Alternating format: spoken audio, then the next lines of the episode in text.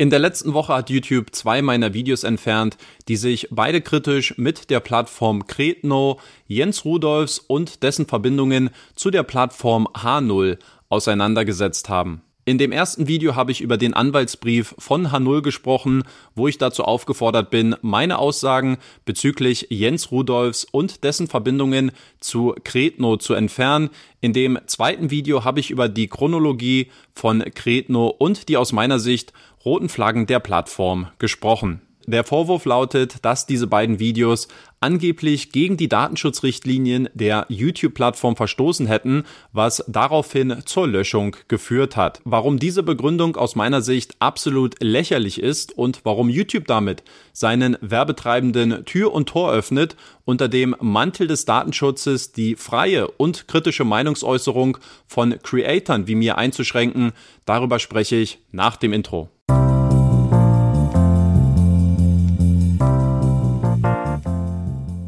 Seid gegrüßt, meine lieben Privatanlegerfreunde. Schön, dass ihr wieder mit dabei seid. Ja, heute müssen wir leider über ein sehr ernstes Thema sprechen, welches aus meiner Sicht ganz klar die Substanz und auch das Fundament meiner Inhalte angreift und welche auch meine Daseinsberechtigung hier auf YouTube stark hinterfragt. Es geht hierbei, und das werde ich gleich erläutern, bei weitem nicht um datenschutzrechtliche Beschwerden, sondern darum, dass YouTube primär die Interessen seiner Werbetreibenden unterstützt und dafür bereit ist, kritische Inhalte zu zensieren. Gleich vorweg, die Chancen, dass dieses Video hier sehr lange online bleiben wird, halte ich persönlich für sehr gering. Deswegen würde ich euch gleich zu Beginn um mehrere Gefallen bitten.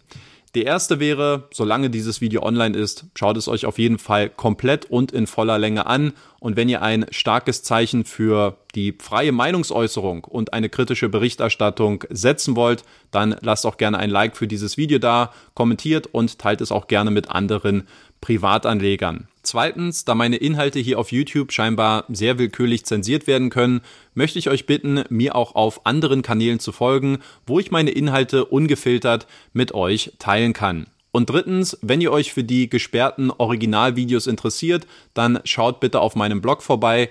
Dort habe ich die Videos nochmal über einen anderen Server für euch hochgeladen. Okay, dann genug der Vorrede. Schauen wir uns jetzt mal die einzelnen Ereignisse im Detail an. Zunächst habe ich am 25.07. innerhalb von einer Stunde gleich zwei E-Mails vom YouTube Support Team erhalten, wo ich darüber informiert worden bin, dass ich von einer Einzelperson eine Datenschutzbeschwerde in Bezug auf mein ausführliches Kretno-Video erhalten habe. Insgesamt sind sieben Stellen in meinem Video mit einem möglichen Verstoß geclaimed worden. Selbstredend kann ich euch an dieser Stelle die Screenshots davon nicht einblenden. Dafür kann ich euch aber sagen, was auf diesen Screenshots zu sehen gewesen ist, nämlich zweimal ein Bild von Jens Rudolfs, dem wirtschaftlich Begünstigten von Kretno, dann zwei Auszüge aus dem litauischen Unternehmensregister, ein Auszug aus dem kroatischen Register sowie zweimal der gleiche Screenshot einer Willkommens-E-Mail des Kretno CEOs an einen neuen Nutzer. Insgesamt handelt es sich also fünfmal um öffentlich zugängliche Informationen und in zwei Fällen handelt es sich um eine generische Willkommens-E-Mail an einen neuen Investor, die ich im Geschäftskontext auch nicht unbedingt als eine vertrauliche E-Mail bewerten würde, zumal es dazu in der E-Mail auch keinen Disclaimer gab.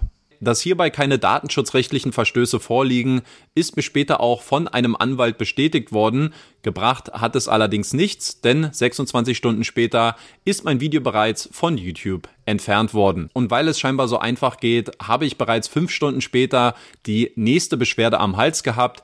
Dieses Mal für mein Video zu der anwaltlichen Post von der Plattform H0, was zu diesem Zeitpunkt bereits mehr als 6200 Anleger von euch gesehen haben. Hier gab es zwei Stellen, die moniert worden sind.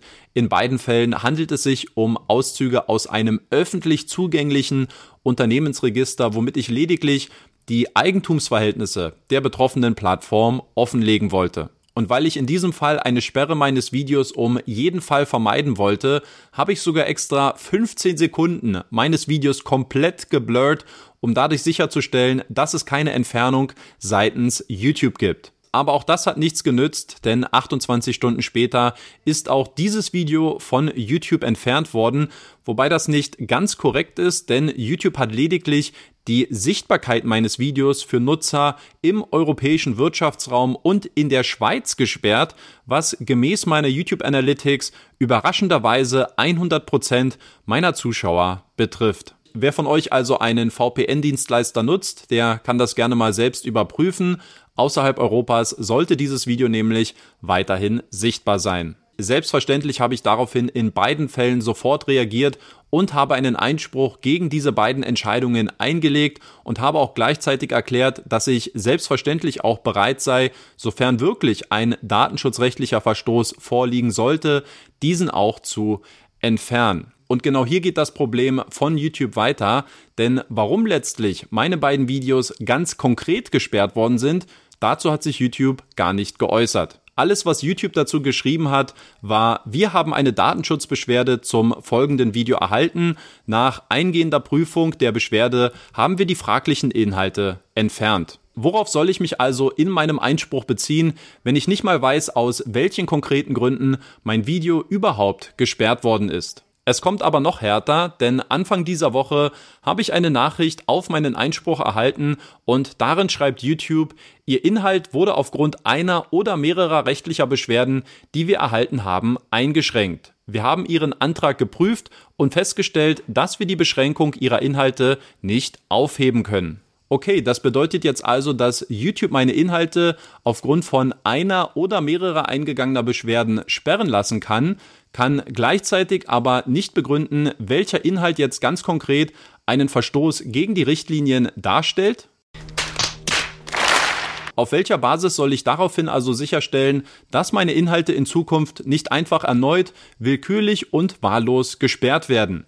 Genau das habe ich YouTube geschrieben und habe nach den ganz konkreten Gründen gefragt, warum meine Videos gesperrt worden sind. Und jetzt hat YouTube den Vogel endgültig abgeschossen, denn man hat mir geantwortet, dass die Videoplattform Inhalte entfernen kann, bei denen eine Person durch Bild, Stimme, vollständiger Namen, Sozialversicherungsnummer, Kontonummer oder Kontaktinformationen eindeutig identifizierbar ist. Okay, also für Privatpersonen kann ich diese Argumentation noch in Teilen nachvollziehen, aber es ist doch wohl ganz offensichtlich, dass es sich hierbei um öffentliche Unternehmen und öffentliche Personen handelt, die hierbei thematisiert werden.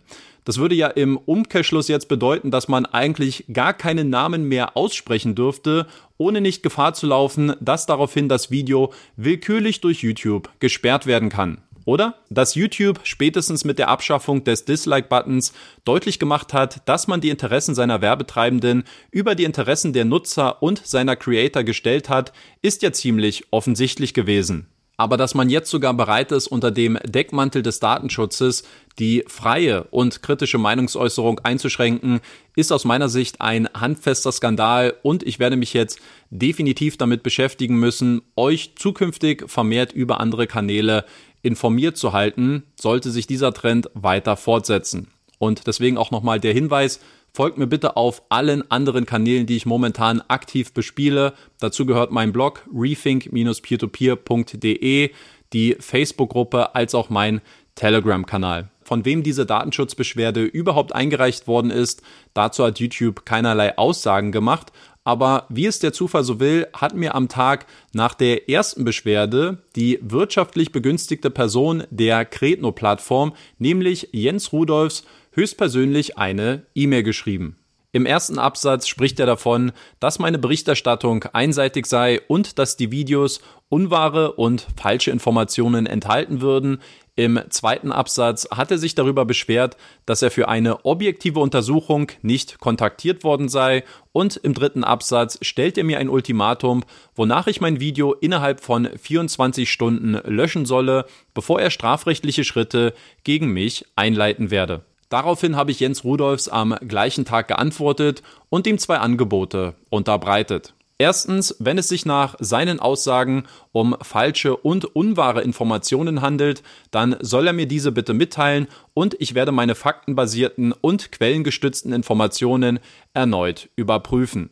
Und zweitens, wenn er sich öffentlich zu den Vorwürfen erklären möchte, biete ich ihm an, ein Interview mit mir aufzunehmen, welches ich dann auf meinem Kanal veröffentlichen werde. Aber wie ihr euch bereits denken könnt, hat der gute Herr Rudolfs auch eine Woche nach meiner Nachricht nicht geantwortet, denn schwungvolle Drohungen auszusprechen und Beschwerden bei YouTube einzureichen, ist im Zweifel halt immer noch einfacher als faktenbasierte und quellengestützte Informationen zu widerlegen. Aber gleichzeitig muss ich abschließend festhalten, dass es mir am Ende des Tages eigentlich nichts bringt, die inhaltliche Meinungshoheit zu besitzen, wenn es mittlerweile so einfach geworden ist, über YouTube Inhalte von Creatern zu zensieren und um dadurch die freie und kritische Meinungsäußerung einzuschränken.